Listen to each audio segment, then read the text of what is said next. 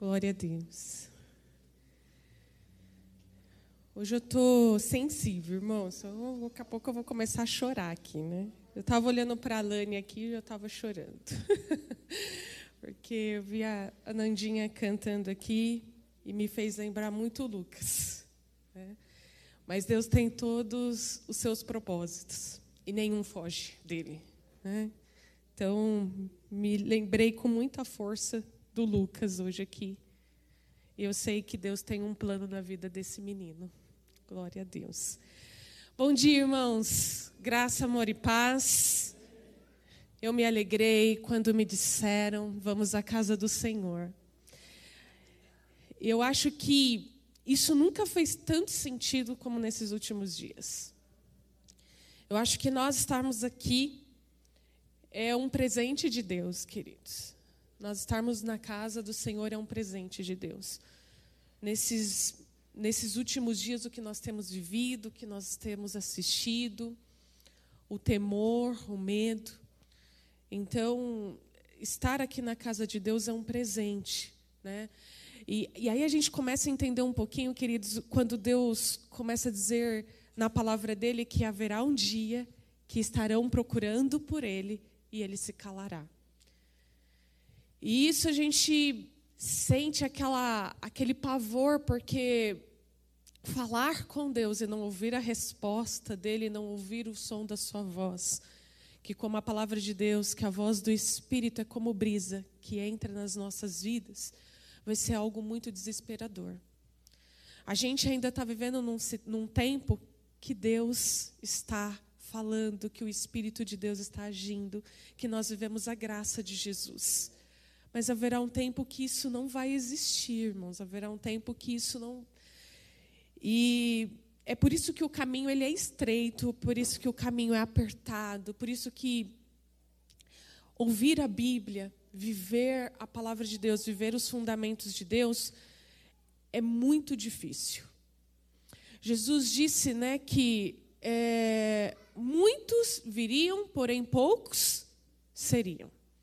Então a gente percebe que a cada dia que a gente se vive nessa terra, as coisas estão se afunilando.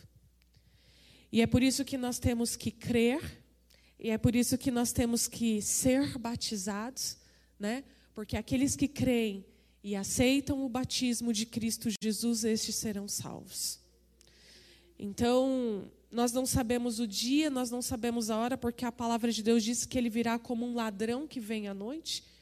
Então, ela lhe diz que nem o filho sabe o dia da sua vinda. Então, nós temos que estar, queridos, prudentes, vigilantes, porque vai chegar um momento que o Cristo vai chamar a sua noiva. E quando a noiva de Jesus for chamada, então, queridos, a terra vai entender o que é tribulação. Porque o que a gente vive hoje são dias de angústia, mas muito longe dos dias de tribulação muito longe. E é que a gente não esteja aqui, né, irmãos? A noiva de Cristo não vai estar aqui para poder assistir isso. Porque ele vem cavalgando e na sua coxa direita é escrito Rei dos Reis, Senhor dos Senhores, e junto dele todos os santos. Que a gente tenha anseio de fazer parte dessa nação, da nação que vem com Cristo, da nação que caminha com Ele. Amém? Bom, eu gostaria que você abrisse a palavra de Deus no livro de 1 Samuel, capítulo 1.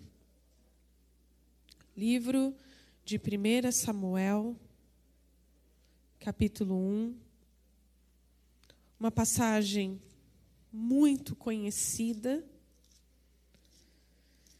Eu, particularmente, amo esse trecho.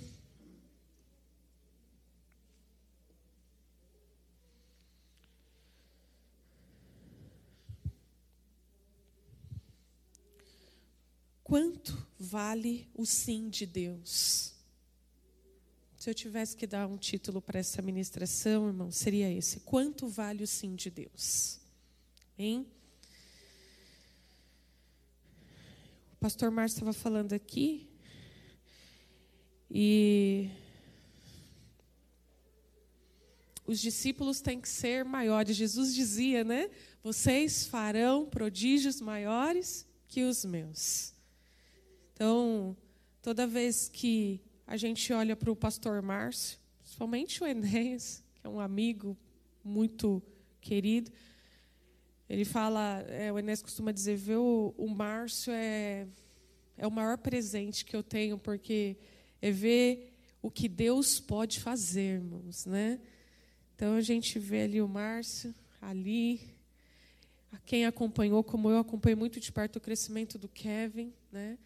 E a gente ser abençoados. Tem amigos que são irmãos mais chegados que próprio irmão, né? 1 Samuel capítulo 1, verso 1 diz assim: Houve um homem de Ramataim, Zofim, da região montanhosa de Efraim, cujo nome era Eucana filho de Jeroão, filho de Eliú, filho de Tou, filho de Zuf e Eframita. Tinha ele duas mulheres, uma se chamava Ana e a outra Penina. Penina tinha filhos, Ana, porém, não os tinha. Este homem subia da sua cidade de ano em ano a adorar e sacrificar ao Senhor. Em Siló estavam ali os dois filhos de Eli, Rofane e Finéias como sacerdote do Senhor. No dia em que Eucana oferecia o seu sacrifício, dava a ele porções deste a Penina, sua mulher, e a todos os seus filhos e filhas. A Ana, porém, dava porção dupla, porque ele a amava, ainda mesmo que o Senhor a houvesse deixado estéril. Ainda mesmo que o Senhor a houvesse deixado estéril. Entre parênteses, no verso 6 está: a sua rival a provocava excessivamente para irritar, porquanto o Senhor lhe havia cerrado a madre. Porquanto o Senhor lhe havia cerrado a madre. E assim o fazia ele de ano em ano, e todas as vezes que Ana subia à casa do Senhor, a outra a irritava pelo que chorava e não comia. Verso 8: Então Eucana, seu marido, lhe disse: Ana, por que choras? Por que não comes?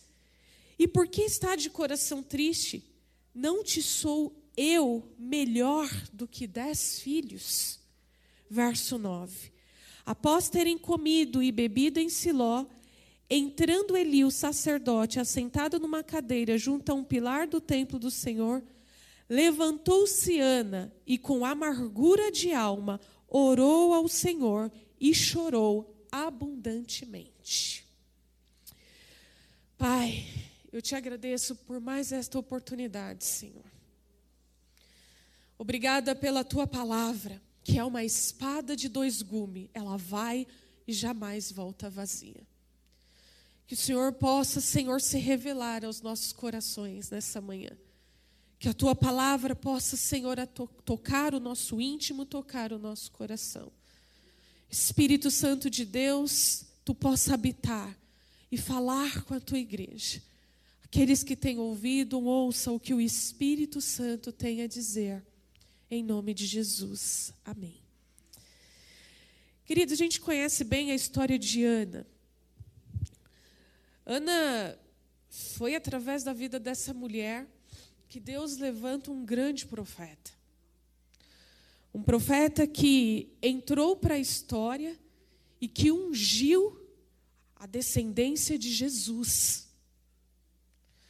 Um profeta que foi íntegro, que foi fiel a Deus até o seu último dia de vida.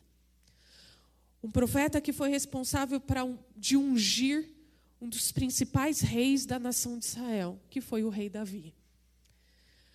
Um profeta que fez parte de uma geração e o primeiro a levantar um rei na nação de Israel. E esse profeta veio através de Ana. E quando a gente vê a história de Ana, queridos, provavelmente cada um de nós aqui já ouviu uma ministração sobre Ana. Mas é interessante que a palavra de Deus diz que Ana era estéril por causa da vontade de Deus. Quem havia cerrado a madre de Ana era o próprio Deus. O próprio Deus. A Bíblia diz isso claramente duas vezes: que Ana era estéril por causa do Senhor, que era Deus que havia fechado o seu ventre. Como é que você indaga uma vontade de Deus? Como é que você briga com uma vontade de Deus? Como é que você vai contra o não de Deus? Como é que você vive com o não de Deus? Porque aqui não era maldição, aqui não era, era, uma, era vontade de Deus. Deus havia feito isso com Ana. Como é que a gente luta contra a vontade de Deus, irmãos? Né? Não é que a gente vai lá e fala, eu não aceito esse não, Deus. E a palavra de Deus conta, queridos, que de anos em anos, Eucana pegava toda a família e subia até o monte de Siló para oferecer sacrifícios a Deus. E a Bíblia até coloca entre parênteses, porque ela enfatiza isso, o que, que Ana passava todos os anos. Todos os anos subindo com Eucana e Penina e a descendência de Penina. E tendo que ouvir de Penina que ela era estéril, que ela jamais daria para Eucana descendentes. O que é viver com o não de Deus e o que é viver com alguém martirizando em você e te lembrando sempre o não de Deus. Sendo humilhada pelo não de Deus sendo judiada pelo não de Deus, sendo martirizada pelo não de Deus. Como é que você sobe a um monte ano a ano para levar adoração, para levar sacrifícios a Deus e vai subindo, porque eles deveriam levar dias até chegar ao Monte Siló, e você ouvindo aquela pessoa ali te martirizando, e você sabendo que tudo aquilo se fazia porque era a vontade de Deus. Queridos, os historiadores dizem que, em média, Ana passou por isso por 24 anos. 24 anos você subindo todos os anos e ouvindo aquela irritação, aquela, aquela cutucada, aquela forma de martirizar, de judiar, de ficar apontando o dedo e você saber que você está vivendo aquilo pelo não de Deus. A Bíblia diz que a alma de Ana era amargurada. E aí nós vemos, querido, que mesmo você sabendo que você vive um não de Deus, na condição de ser humano, você fica triste. Quem disse que a vontade de Deus não nos deixa triste? Aonde está escrito que toda vez que Deus diz um não para nós, nós temos que sorrir, ficar feliz, pular, exaltar? A gente vê que a Bíblia mostra aqui uma fraqueza de Ana, que é uma fraqueza muito comum em mim e você. Uma fraqueza que é, é, é, normal a gente ver, é tão comum a gente ver nas pessoas. Tanto é, queridos, que existe um momento aqui que até o Cana perde a paciência com Ana. Existe um momento aqui que o Cana fala: Poxa, é, por que, que você não está comendo? Por que, que você está com essa cara? Por que, que você está assim? Eucana sabia o motivo. Você acha que Eucana não sabia, irmãos? Você acha que o Cana não via Penina, Penina cutucando o ano? Ele sabia, mas tem uma hora que a nossa dor, queridos, cansa até quem está do nosso lado. Tem hora que aquilo que a gente está vivendo, não de Deus, cansa as pessoas que estão do nosso lado. Eucana cansou, ele falou: Ana, será que eu não sou suficiente para você? Será que eu não estou valendo mais do que se você tivesse dez filhos? Eu te dou o dobro que eu dou para Penina e todos os filhos, e isso não é o suficiente para você, porque existem coisas na nossa vida, irmãos, que só Deus entende. Tem coisas que quem está do nosso lado jamais vai conseguir entender. E a nossa dor, às vezes, enche o saco de quem está do nosso lado. Parece estranho a gente ouvir isso, mas é verdade. Às vezes você está ali como Ana vinha, Ana posando, Ana posando, e nada, e nada, e tendo que conviver com aquilo. Quem ela mais amava e quem também a amava, porque a Bíblia diz que Eucana tinha um amor sobrenatural por Ana. Ele fazia de tudo para compensar aquela falta de Ana. Mas teve uma hora que ele cansou, cansou do olhar triste, cansou da, do semblante abatido. Ele cansou, ele falou: Poxa, o que mais você quer que eu faça para você? E ele o amava. Só que o Cana era humano também. Imagine, irmãos, todo ano ele subindo e tendo que conviver com a tristeza da sua mulher. Da mulher com que ele amava e que ele não podia fazer nada. Então eu imagino que quando ele fala aquilo para Ana, a Ana sente, poxa, mas nem Eucana consegue entender o vazio e a falta que eu sinto. Mesmo eu sabendo que esse não é um não de Deus, mas me dói, me machuca eu conviver com isso. Queridos, existem situações na nossa vida que é como um espinho Assim como Paulo diz, né, de conviver, é como um espinho que te machuca um pouquinho todos os dias. E se a gente falar aqui, todos nós temos um espinho, que às vezes machuca, que às vezes nos fere, que às vezes nos traz lembranças do que a gente poderia ter vivido e não viveu, que às vezes judia, que às vezes martiriza. E Ana tinha esse espinho. E às vezes o espinho que nos machuca, o espinho que nos fere dia após dia, também fere quem está do nosso lado. Também fere quem a gente ama. E foram mais de 20 anos vivendo com aquilo. Mas tem uma parte muito interessante aqui, queridos, que é no verso 10. Eucana dá uma bronca em Ana, tipo, chama a atenção dela, tipo, para com essa cara, para com essa tristeza, para com isso. E aí diz que eles vão comer e todos comem e bebem, porque a vida anda para frente, não anda para trás, né? Não tem como andar para trás, você tem que viver. E a Ana ali com todo mundo, vendo toda ali a descendência de Penine, todos comendo, e mais um ano que eu vou passar isso daqui. Aí diz a palavra de Deus no verso 10: Levantou-se Ana.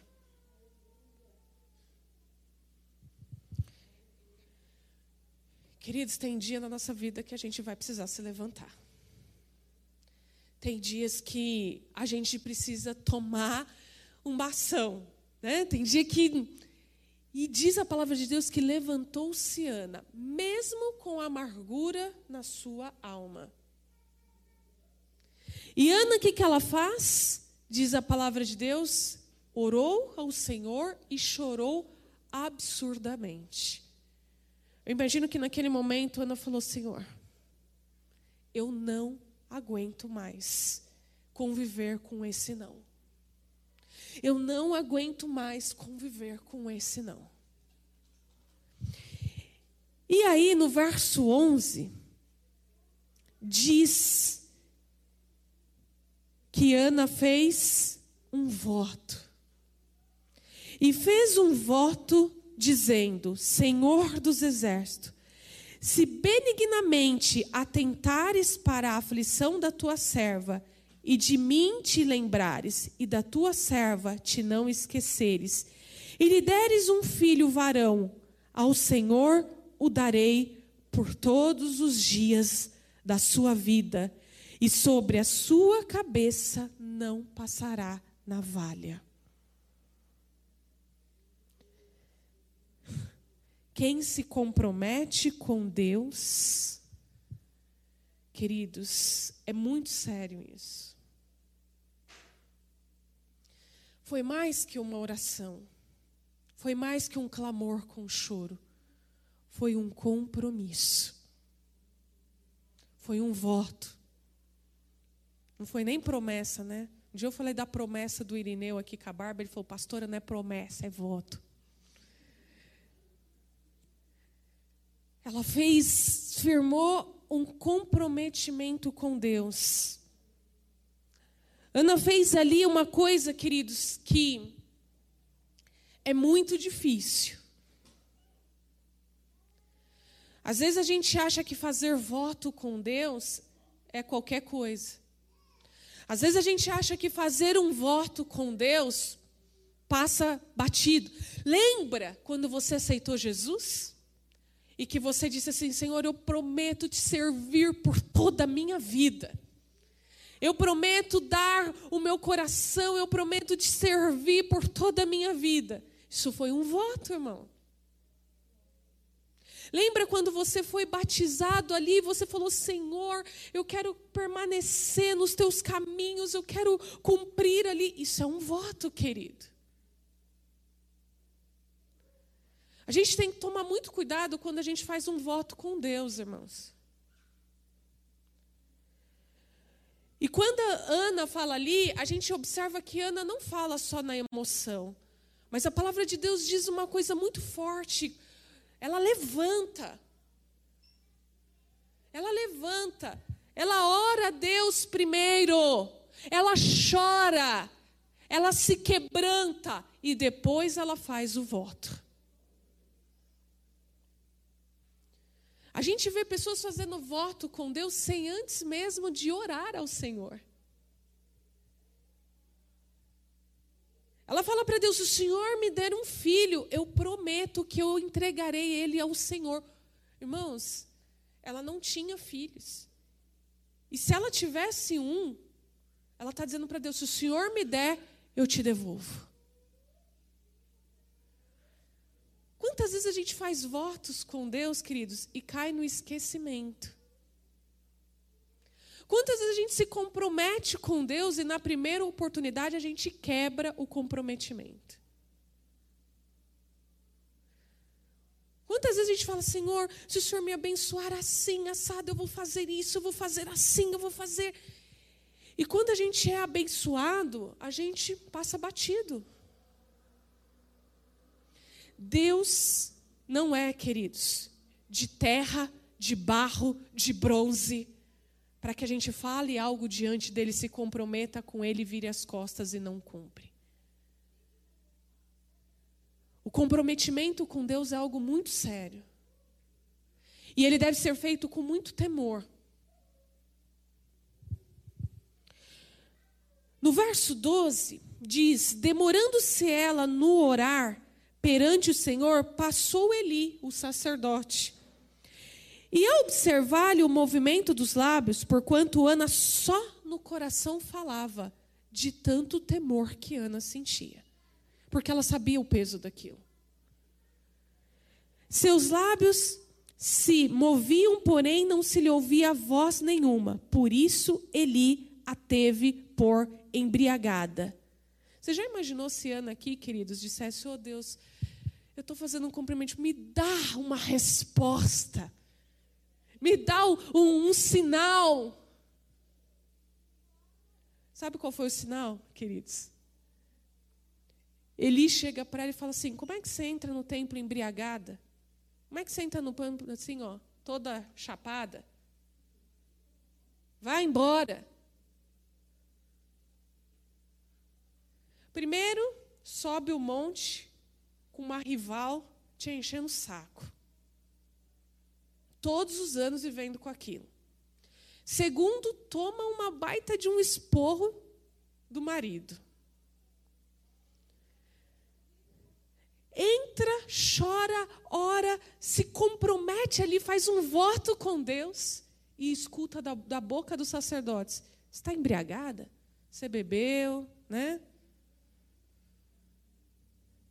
As coisas de Deus às vezes é meio doido, irmãos, porque me colocando no lugar de Ana, Se o sacerdote, o pastor, chegasse, meu querida, você tomou uma, você fumou, o que está acontecendo? Eu acho que eu falo, Senhor, que, que raio de lugar que eu estou. Não é assim? Às vezes você está na igreja fazendo um voto com Deus, aí vem um abençoado e te joga um balde de água fria assim, te joga uma seta, que você se levanta e fala: não, não quero mais saber, não quero mais fazer voto, não quero, quero fugir, não quero mais entender, eu quero ir contra tudo isso. Porque Ana poderia ter pensado, queridos, pensa. Você espera o ano todo já se martirizando. Meu, eu vou, eu vou ter que subir de novo lá no monte. Com a penina vindo atrás de mim, com a renca de filhos dela. Esfregando na minha cara que eu sou estéreo. Teu marido, naquele momento que você está ali de dor, triste, amargurado, olha para você e fala: pô, para com essa cara, muda essa cara. Por que, que você está desse jeito? Você entra dentro do templo, você faz um voto com Deus e o sacerdote fala que você está bêbada. Você espera um toque de Deus, você espera um sinal de Deus e o que você leva é uma lapada. É melhor você sair daqui, porque você deve estar tá cheirando a cachaça. As coisas de Deus, querida, é por isso que quando a gente ora ao Senhor, a gente precisa estar muito convicto a quem nós estamos clamando. A gente precisa estar muito certo com quem que nós estamos falando. Porque o que acontece no mundo externo, o que acontece ao nosso derredor, e eu gosto muito de falar isso, queridos, porque o mundo espiritual e tudo o que acontece no mundo espiritual interfere muito no nosso mundo material. É para tirar o nosso foco, é para tirar a nossa atenção, é para tirar os nossos olhos daquele que é o consumador da nossa fé. Se Ana tivesse dado a todos esses essas setas externas que ela teve, irritação, pirraça, o marido não entendendo a dor, o sacerdote a chamando de bêbada, qual seria a reação? Queridos, por pouco menos a gente sai da igreja, por pouco menos a gente deixa de orar, por pouco menos a gente desiste do caminho da fé. Você passar uma vida com o não de Deus, você passar a vida sabendo que o que acontece com você é a vontade de Deus, e aquilo te deixa numa tristeza profunda, e nem quem você ama, nem convive com você todos os dias, levanta, dorme com você, não é capaz de entender a dor que você está sentindo. Nem o sacerdote, nem o teu irmão em Cristo, nem o teu pastor consegue entender a dor que você está sentindo. Por muito menos a gente deixa. A gente olha para trás.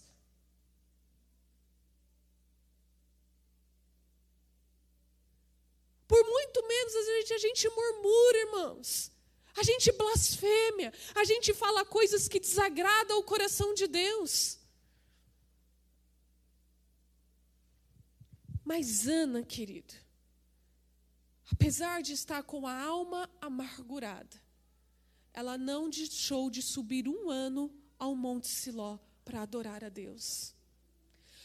E olha que interessante, no versículo 14, né? E lhe disse: Até quando estará tu embriagada, o sacerdote? Aparta de ti esse vinho, o julgamento. Isso é algo muito comum, às vezes, irmãos, nós julgarmos, né? Às vezes a gente olha para determinada pessoa, olha para determinada vida, a gente não sabe o tamanho do preço do do, da dor, o tamanho do não que ela vive na sua vida e a gente leva a pré-julgamentos. Foi o que ele fez. Ele julgou Ana. Mas Ana disse, porém Ana respondeu: Não, Senhor meu, eu sou mulher atribulada. Não é bebida, não, é tribulação mesmo.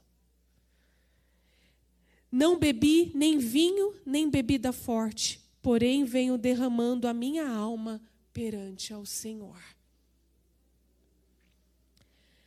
Não tenha, pois, a tua serva por filha de Belial, porque pelo excesso da minha ansiedade e da minha aflição é que tenho falado até agora.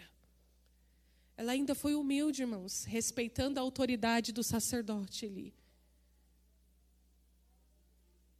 Ana não olhou para ele e falou: oh, Não venho mais aqui, não. Você não sabe ser sacerdote, você não sabe colher as pessoas, você não sabe colher a vida que é atribulada. Não, Ana falou: Não, Senhor. Eu estou ansiosa, eu estou aflita. Por isso estou aqui, por isso estou falando até agora. Então lhe respondeu Eli: Vai-te em paz, e o Deus de Israel te conceda a petição que lhe fizeste. No verso 18 diz: E disse ela: Ache a tua serva mercê diante de ti. Assim a mulher se foi seu caminho e comeu, e o seu semblante já não era triste. Quando a gente desce na olaria de Deus, a gente se levanta como um vaso novo e renovado. Quando a gente se submete à olaria de Deus, querido. Quando a gente não permite que as setas externas canalize os nossos corações, a gente desce como um vaso velho e quebrável. E a gente se levanta como um vaso novo e renovado. E diz a palavra de Deus que levantaram-se de madrugada e adoraram perante o Senhor.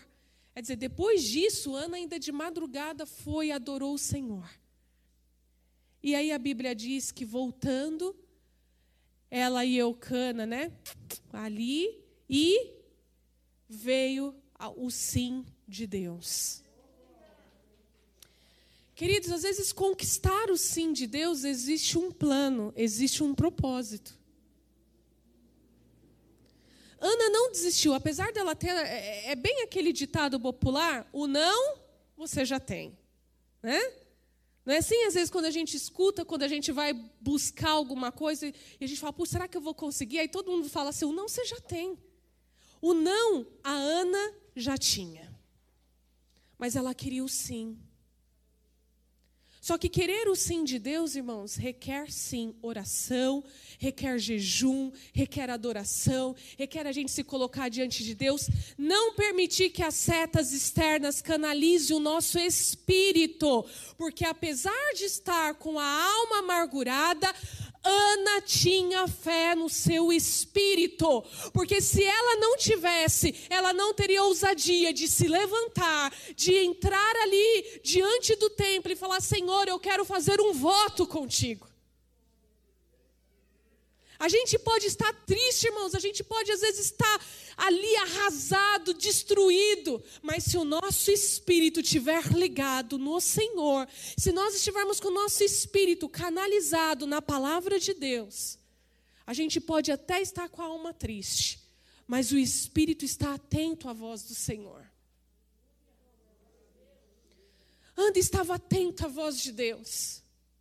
Senhor, são mais de 20 anos subindo esse monte te adorando. São mais de 20 anos convivendo com o seu não. Mas eu quero o meu sim. Eu quero o meu sim.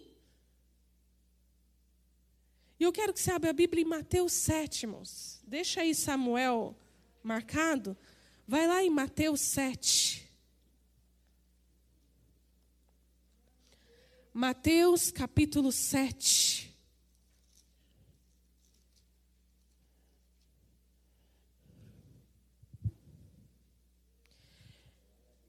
Mateus 7, 7 diz assim: Pedi e dar-se-vos-ás, buscai e acharei, batei e abrir-se-vos-á, pois todo o que pede, recebe, o que busca, encontra, e a quem bate, abrir-se-lhe-á. A qual dentre vós é o homem que, se porventura o filho pedir pão, lhe dará pedra, ou se lhe pedir um peixe, lhe dará cobra?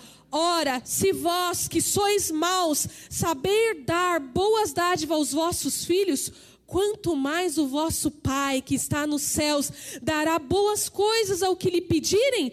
Tudo quanto, pois, quereis que os homens vos façam, assim fazê-lo-vos também a eles, porque está é a lei e os profetas. Jesus está dizendo aqui: pedi, dar-se-voás, buscais e acharei, batei e encontrarás. Todo aquele que pede, recebe. Só que às vezes a gente pede mal, irmãos. Às vezes a gente chega diante de Deus de uma forma errada.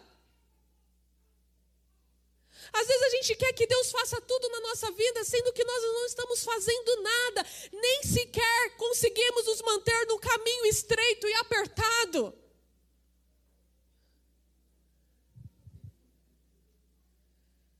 Sabe qual é o problema? É que às vezes a gente está pedindo cobra para Deus.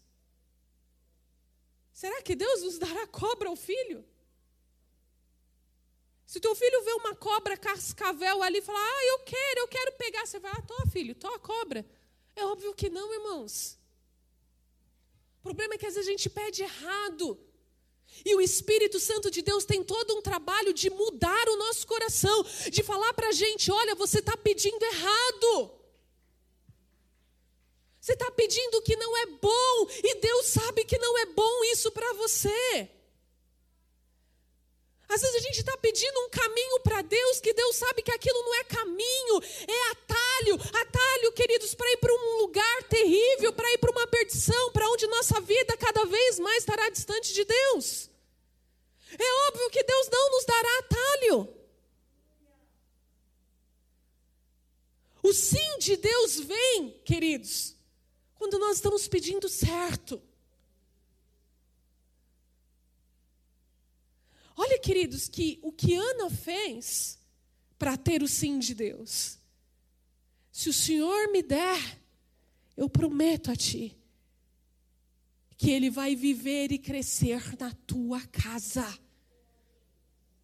Se o Senhor me der um varão, navalha não passará na cabeça dele, porque ele será santificado.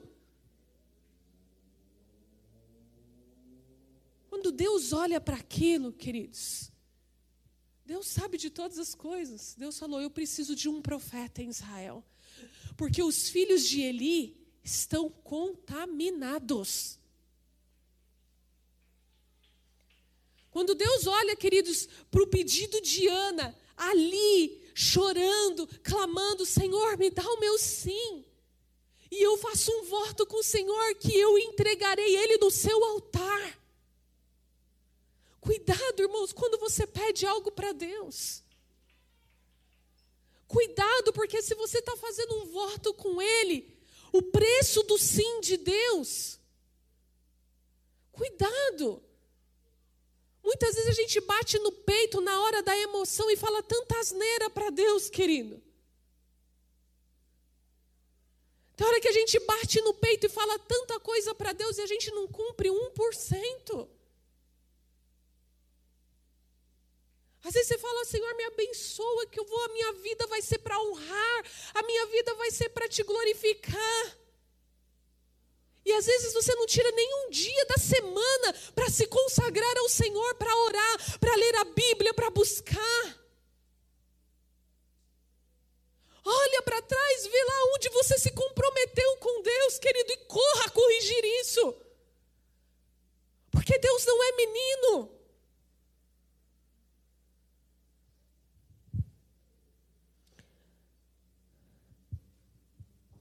Quando Ana teve Samuel, ela disse para Eucana: sobe e diz ao Senhor que eu vou desmamá-lo primeiro antes de enviá-lo, antes de entregar Samuel. Ana cuidou de Samuel, Ana amamentou Samuel, e quando ela desmamou, querido, diz a palavra de Deus que Ana fez uma túnica, pegou na mãozinha de Samuel, e se Samuel deve ter o quê? Mamado? Se até então três anos, quatro anos. E ela leva ainda Samuel pequenininho, irmãos. E olha para Eli e fala: está aqui. Eu disse para o Senhor que eu iria devolver a bênção que ele me deu. E Ana entrega Samuel para Eli, queridos, imagine você entregar o teu filho com quatro anos de idade. E você só vai ver o teu filho uma vez por ano. Ontem eu passei o dia sem ter a minha filha. E no final da tarde estava eu e ele falando, nossa, que saudade da Bia. Nossa, que saudade da Bia. Passamos o quê? Quatro, cinco horas, irmãos. Agora imagine você ver o seu filho uma vez por ano. E tem mais. Finéias e Hofni, filho de Elias, eram perversos pecadores, não temiam o Senhor. Olha o ambiente que Samuel cresceu, irmãos. Quando você faz um voto com Deus, Deus cuida dos seus. Ainda que ele esteja no meio, como estava ali Samuel, no meio perverso, Deus cuida dos seus. Samuel não tinha o seu caráter formado ainda, mas cresceu no meio de Eli e os seus filhos. Eli não tinha controle nenhum. Eli não sabia, queridos, educar os seus filhos. Eli não sabia orientar os seus filhos e Samuel cresceu nesse meio, mas não foi corrompido, porque o que Deus cumpre, queridos, e o que ele fala, ele faz. Ele não abandonou Ana. Samuel era o filho do sim de Deus, querido. Samuel era, queridos, a promessa do sim de Deus. Isso é extraordinário. Quantas vezes a gente tem medo dos nossos filhos na escola, irmãos? Que a gente fica assim, a escola está corrompida, nossos filhos vão viver com outras coisas e vai aprender um monte de coisa errada. Quando você se compromete com Deus, Deus cuida dos seus. Ai, eu tenho medo porque o meu filho assistiu isso. Ai, porque lá na escola estão passando isso. Ai, porque o meu filho está, queridos. Confie como Ana confiou. E sabe o que acontecia com Ana? Uma vez por ano, Ana ia lá e levava túnicas novinhas para Samuel. E toda vez que Ana chegava lá, ela via o crescimento do seu filho. Queridos, Samuel poderia ter sido corrompido, mas não foi, porque Deus estava cuidando dele. Deus, querido Samuel, ainda menino. A palavra de Deus diz que o Senhor, numa noite, chama Samuel.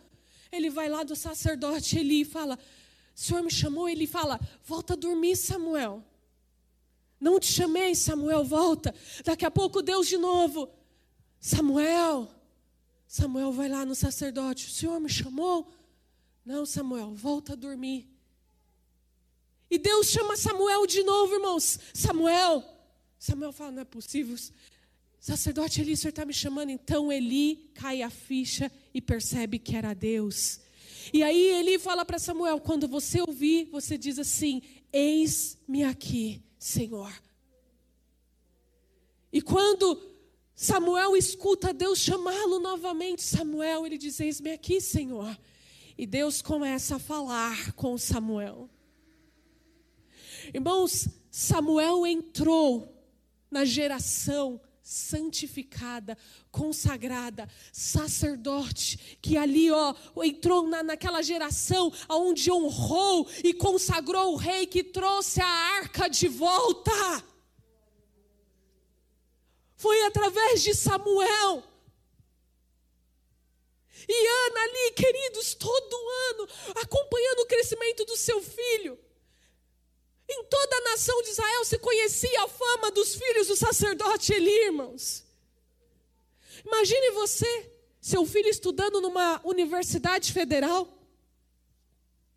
E você ouvindo lá, nossa, lá na universidade é maconha para todo lado, é festas assim, e meu filho está lá, é bebedeiras, e você fala, nossa, como é que meu filho vai viver? Queridos, confie, porque o Senhor cuida dos seus.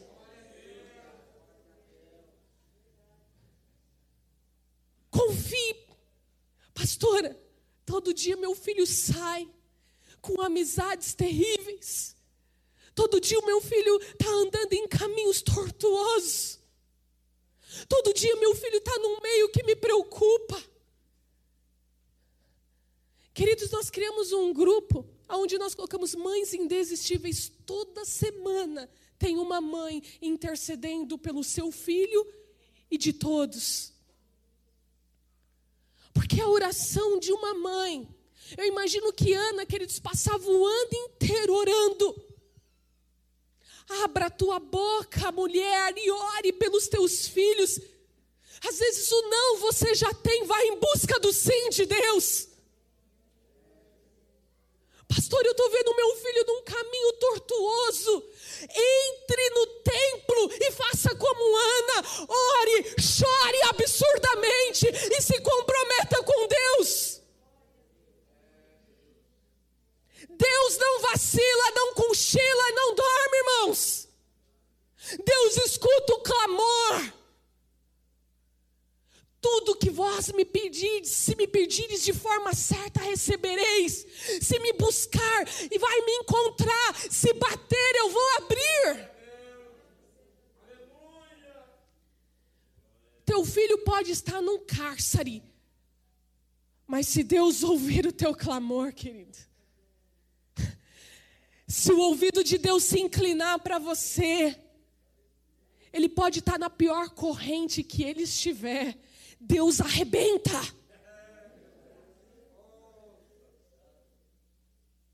Queridos, a palavra de Deus diz que Finéias e Hofni se prostituíam na frente, na frente do templo. Tinham relações sexuais na frente do templo e Samuel era menino. Samuel assistia a tudo isso mas não se corrompeu, porque ele era o filho do sim de Deus. Porque tinha uma mulher chamada Ana, que com certeza, irmãos, passava o ano todo dizendo: O meu Nazireu está contigo, Pai, ele é seu. Queridos, eu oro todos os dias pela minha filha. Eu não sei o que ela vai ser a minha preocupação nem é isso, querido, se a minha filha vai ser advogada, se vai ser médica, se vai ser professora, se vai ser youtuber, que é a moda. A minha preocupação é que a minha filha seja temente a Deus. Porque se ela for temente a Deus, ela pode estar no meio da onde ela estiver, ela não vai se corromper. Por isso a palavra de Deus diz para nós, mães: educa os teus filhos no caminho. Dorme tranquila, querido. Mas, pastora, meu filho está fazendo tudo errado. Você mostrou o caminho? Dorme tranquila.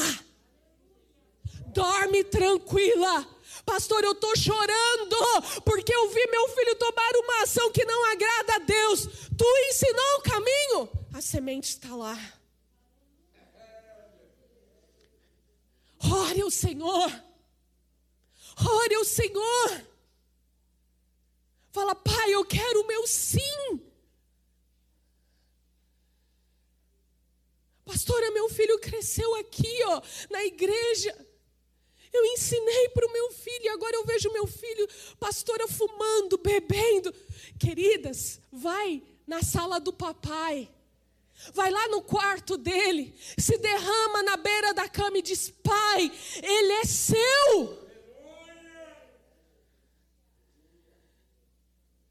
Não cruze os braços, não, irmãs. Mãe é indesistível. Mãe não desiste. Mãe chora, mãe clama.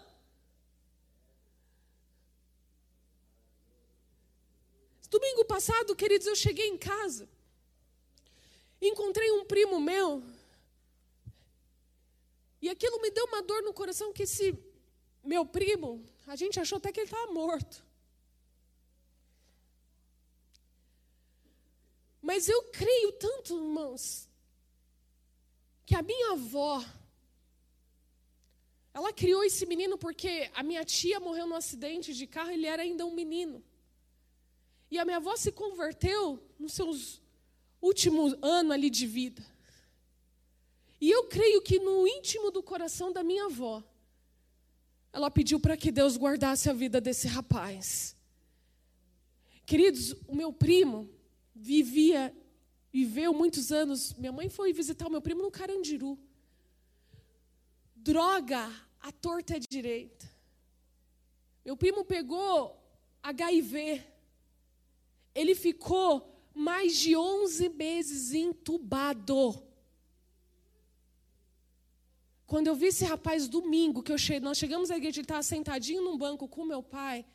Queridos, quando Deus tem que cuidar, Ele cuida. Porque eu olhei para aquele rapaz, eu falei, Senhor, esse rapaz era para estar tá morto. Sem ninguém por ele, irmãos. Sem pai, sem mãe. Mas eu acredito que a oração da minha avó diante de Deus tem guardado a vida desse rapaz. Por muito menos pessoas morrem. E eu vi ele vivo ali, eu falei: Senhor Jesus, morando na rua, debaixo de viadutos, com AIDS, ficou hospitalizado por mais de 11 meses. E eu vi ele em pé ali. Queridos, quando Deus tem que fazer algo, quando Deus tem que cuidar, quando Ele escuta um clamor de um filho seu, Deus não falha.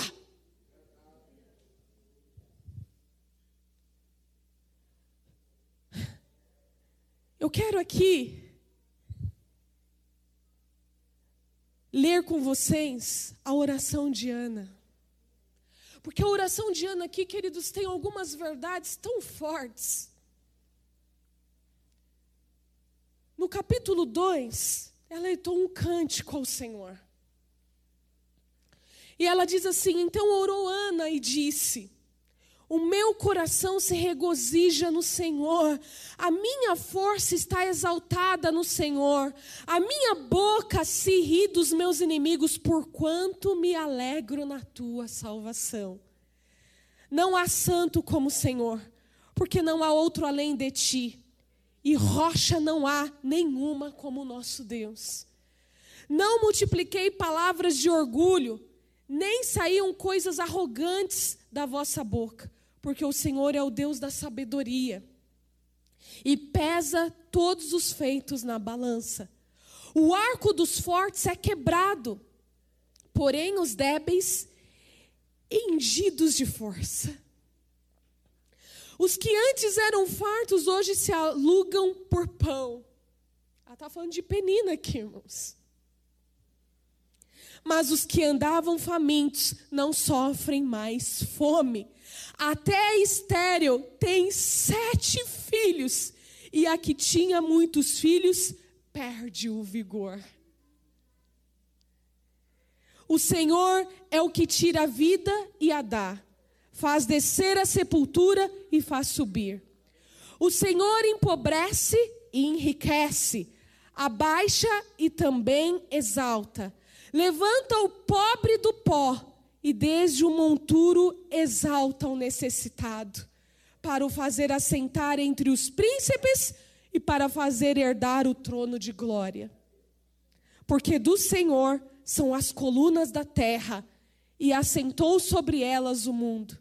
Ele guarda os pés dos seus santos, porém os perversos emudecem nas trevas da morte.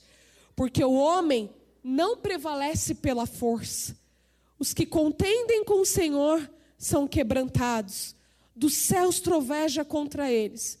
O Senhor julga as extremidades da terra, dá força ao seu rei e exalta o poder do seu ungido. Então Eucana foi se arramar à sua casa, porém o menino ficou servindo ao Senhor perante o sacerdote Eli. Queridos, depois de algum tempo, Ana teve filhos e filhas. Porque a bênção de Deus, ela não é pela metade, ela é completa. Abundante, recalcada. Irmãos, a bênção de Deus, ela é, ela nos completa. Ana entregou Samuel, cumpriu o seu voto diante de Deus. Mas Deus deu a ela uma geração. Mas mais do que isso, deu Samuel, um profeta, que entrou para a história da linhagem de Cristo Jesus. Deus muda as histórias, irmãos. Deus muda os nãos dele, viu? Deus muda, querido. Porque o ventre da Ana era cerrado. Deus pode mudar o não da tua vida, da minha vida.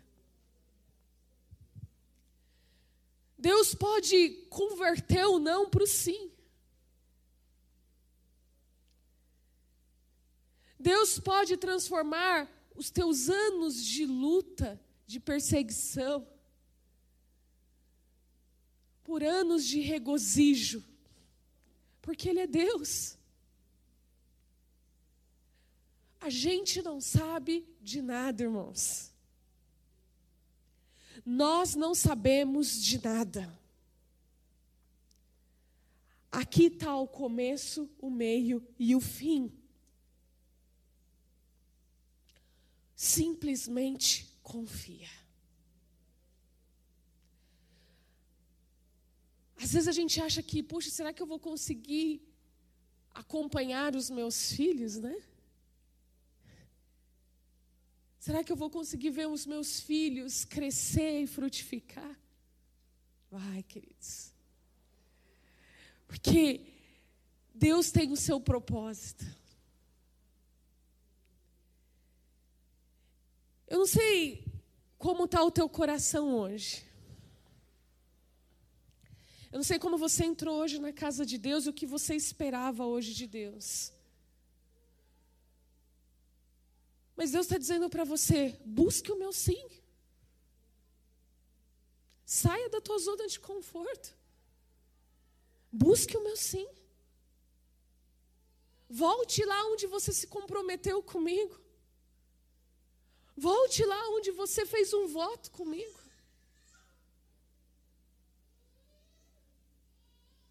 Ana nunca permitiu Deus sentir saudade dela, irmãos.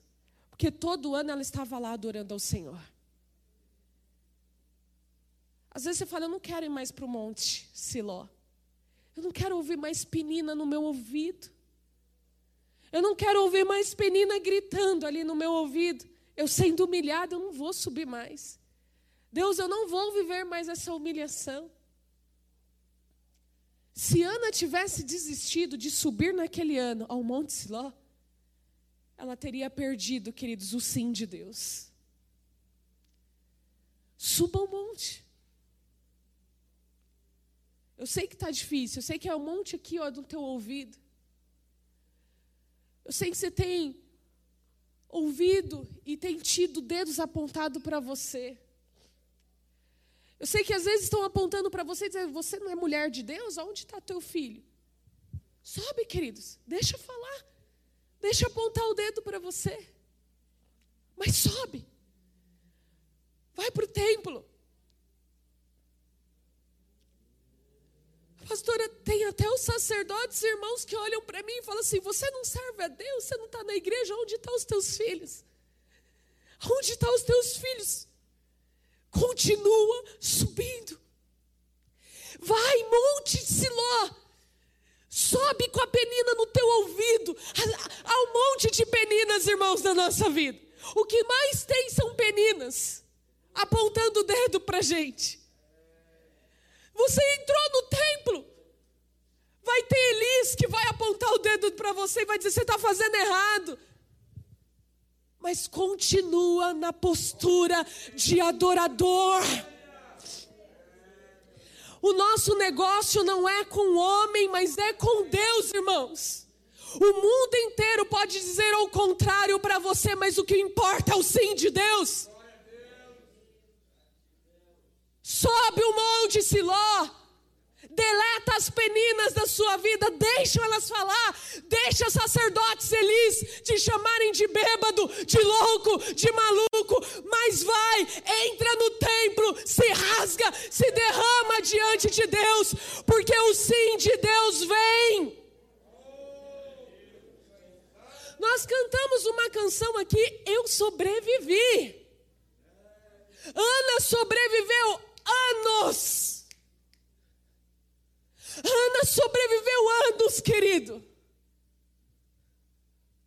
E você vai sobreviver também?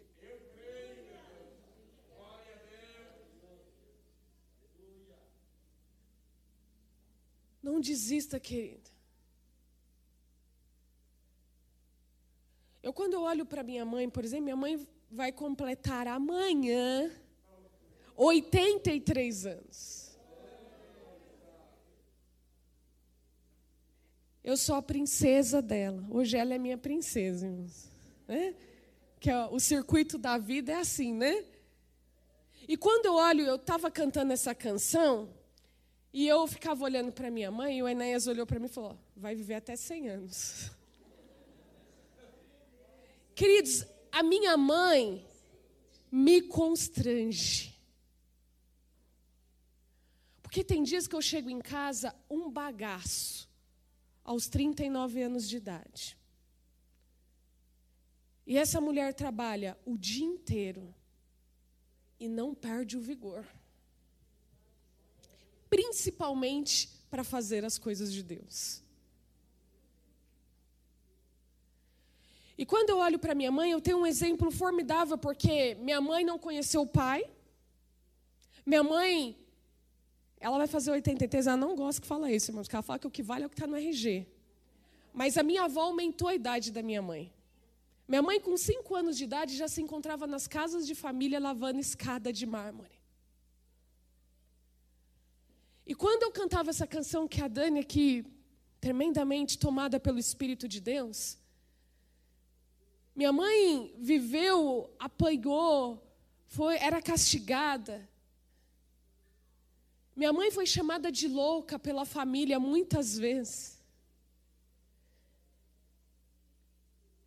Minha mãe, queridos, trabalhou escondida do meu pai por mais de um ano para ajudar meus irmãos. A minha mãe, quando eu olho para ela e eu falo, isso e a gente cantava essa música, o Espírito de Deus falava ao meu coração: Olha para tua mãe, ela sobreviveu. E quando eu vejo a minha mãe hoje, queridos, a minha mãe fala assim hoje, né? Às vezes ela prepara o almoço e ela falava: Eu comi abóbora com sal. Minha mãe não tinha estudos, e eu me lembro que quando eu estava na escola, com sete anos de idade, minha mãe não sabia ler nem escrever. E eu tinha que fazer as tarefas da escola. Minha mãe falava, filha, daqui que eu corto as letrinhas para você. E eu fui a melhor aluna da escola, irmãos. Minha mãe ia nas minhas reuniões e meu, não tinha na minha casa. Meus irmãos já casados, sou filha caçula, porque os velhinhos, depois dos 40, tinha vigor. Então eu nasci meu pai estava com quase 46 e minha mãe quase 45 anos. Quando eu tinha lá os meus 7, 8 anos, minha mãe já tinha passado dos 50. Meus irmãos já, eu com minha mãe, no casamento do, do meu irmão, eu tinha seis meses, irmão, seis meses, perto de um ano. Eu cresci com sobrinhos, né? Por isso todo mundo acha que eu e a Camila às vezes é irmã do que tia e sobrinho. E eu via minha mãe, às vezes eu ali no caderninho, e minha mãe fazendo a janta, e às vezes não sabia ler nem escrever, mas minha mãe nunca deixou de estar do meu lado. E eu estudava, irmãos, e minha mãe ia para a escola e ela sempre ficava assim, porque eu sempre fui colocada como uma das melhores alunas da sala, sem ter uma mãe alfabetizada. E quando eu olho para minha mãe, eu falo, Senhor, eu tenho que ter força sim, porque minha mãe me mostrou na vida dela que é possível. Eu me lembro uma vez que a minha mãe disse que quando chegou em Barueri, comprou o terreno, construiu casa, um dia uma chuva veio e tirou todo o telhado da casa. Ela disse que se escondeu debaixo das mesas, assim, com os meus irmãos. E o meu pai, né, com aquele espírito protetor dele, meu pai falou: Nós vamos embora. E minha mãe falou: Nós não vamos. Meu pai falou: como nós vamos cobrir essa casa de novo, sem dinheiro? Minha mãe falou: eu saí de casa de madrugada, bati nas casas que eu trabalhava de diarista e falei: me adianta o dia, me adianta um dia. E minha mãe falou: e eu botei o telhado de novo. Queridos, a vida nos ensina muita coisa, mas Deus é que faz a gente sobreviver. Deus faz a gente sobreviver. Minha mãe poderia ter morrido. Eu era pequena, minha mãe sofria de nervos, irmãos. Eu via minha mãe desmaiando assim. E às vezes eu tinha medo de não casar, me formar e da minha mãe não estar tá ali. Mas minha mãe sobreviveu. Isso que a gente tira, e queridos, e essa canção que a, Dani ministrou aqui, nos mostra que quando nós temos Deus na nossa vida, a gente sobrevive, irmãos. Ontem eu estava lá na internet e vi aquela cena que deve ter deixado todo mundo estarrecido, que era a mãe segurando um caixãozinho. Né? Acho que essa semana todo mundo ficou muito estarrecido com o que aconteceu. Como é que você explica de deixar o seu filho numa creche e pegar ele morto, irmãos?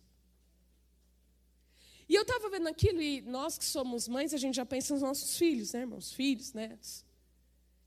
E eu pensei com aquilo assim, eu falei, Deus, por quê? Como é que uma sanidade dessa acontece de alguém chegar e, e matar seu filho com uma espada, irmãos? Uma criancinha de um ano e sete, oito meses. E aí, logo em seguida, eu vi a entrevista do pai de uma das menininhas. Eu não sei se esse homem serve a Deus ou não, irmãos, mas o que ele falou, ele disse assim: Meu mundo caiu, mas agora eu preciso sobreviver. E é só Deus, irmãos, para fazer umas coisas dessas. Às vezes a gente passa situações na vida que a gente fala: será que eu vou sobreviver a isso? A luto, a separação. Queridos, se você tem Deus como Ana tinha aqui, né? Você vai sobreviver. Como Jó sobreviveu. Como Abraão sobreviveu, como Isaac sobreviveu, como Jacó sobreviveu, como Isaías sobreviveu, como Jeremias sobreviveu como Neemias sobreviveu, como Esdras sobreviveu, como Pedro sobreviveu, como Lucas sobreviveu, como Paulo sobreviveu, como a irmã Maria Vilela sobreviveu, como a Helena sobreviveu. Deus tem promessas para nós, irmãos. Creia no sim de Deus. Volte lá onde você se comprometeu com Ele. Volte lá.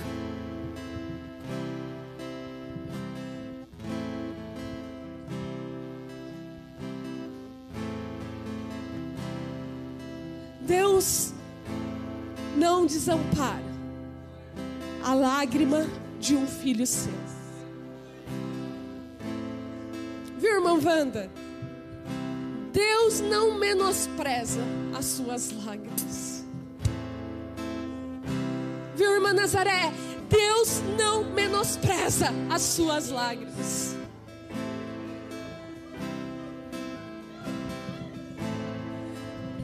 Queridos, a gente aprende a conviver com o não de Deus mas o sim dele, o sim de Deus. Quando Ana sai do templo, e a palavra de Deus diz que ela come, já não havia mais tristeza nela, sem antes ter recebido a bênção. É ter ali o refrigério do Deus vivo. ter o refrigério do Deus vivo. Deus é Deus Emanuel, é Deus conosco, irmãos. Não tema mal algum, confie. Confie. Porque quem se compromete com Deus, amados, se compromete com Deus, anda firme inabalável, indesistível.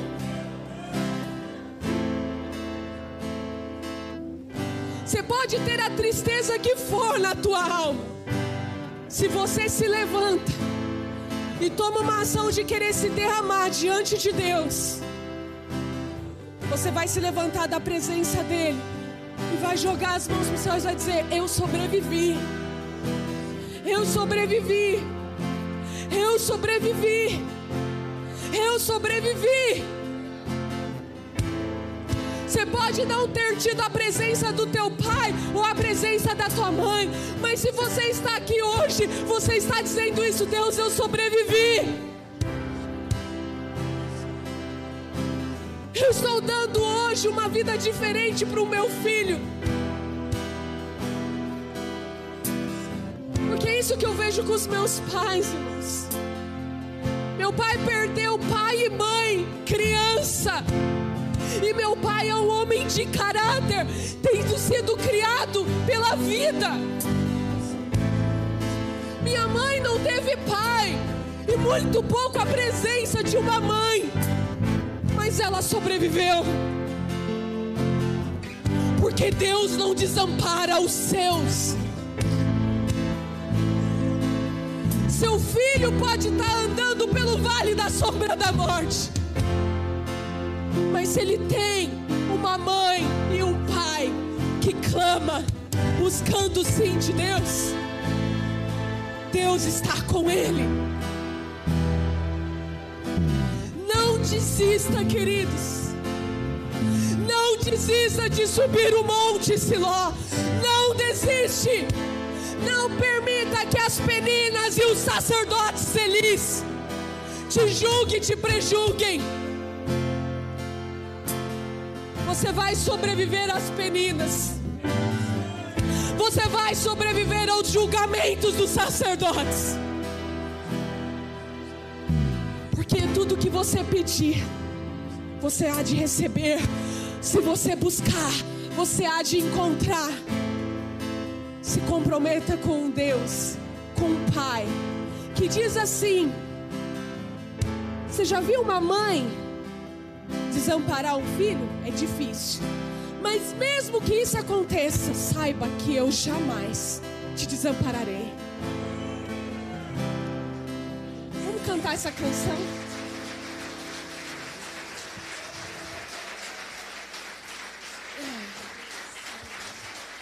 Eu vou pedir, glória a Deus. Eu vou pedir para Dani ministrar essa canção de novo.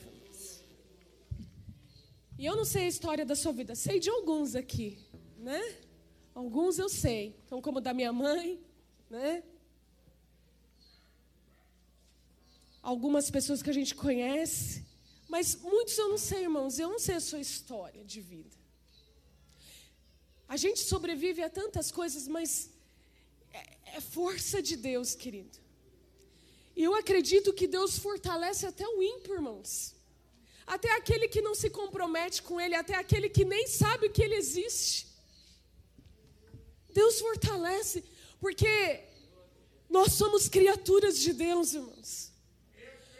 Quando Deus nos formou ali, Ele tinha terminado de criar tudo, mas quando Deus fez o ser humano, foi extraordinário, porque Ele olhou para o filho e para o Espírito Santo ele diz: façamos o homem a nossa imagem e semelhança. E Satanás tentou corromper e tenta até hoje corromper o ser humano, irmãos. Mas nós nunca deixamos de ser criaturas de Deus. Então, eu não sei a história da tua vida, mas você provavelmente já sobreviveu a muita coisa. Saiba, queridos, que em todas elas, Deus estava ali. Deus estava ali. Se às vezes até a vontade de morrer você já sentiu, saiba que até nesse momento com a alma, como Ana disse ao sacerdote ali, aqui existe uma mulher atribulada. Deus estava ali. Deus está, queridos. E eu confio no Senhor. Confie nele. Confie no Senhor. Confie fortemente nele. E crie os teus filhos. E crie os teus filhos no caminho e fique tranquilo. A semente está lá.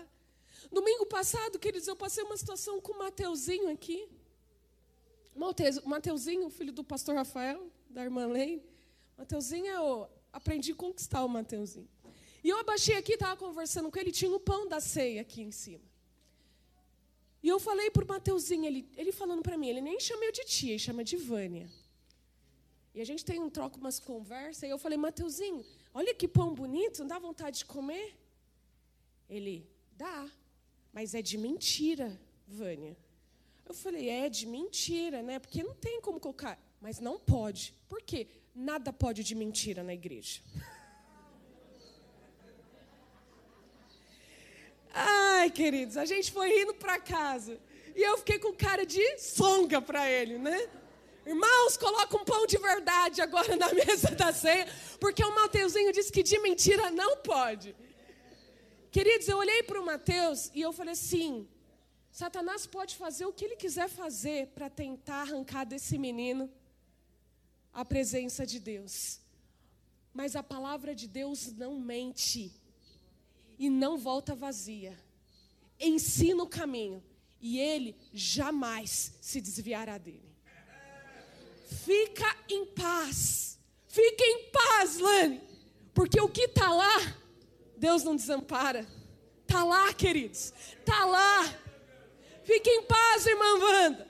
Fique em paz, porque o Renan e a Aline são do Senhor. Os nossos filhos são dádivas de Deus, irmãos. São dádivas de Deus. Continue lá. Podem te chamar de doido e de louco. Mas você fala, é daqui ninguém me tira enquanto eu não tiver o sim de Deus.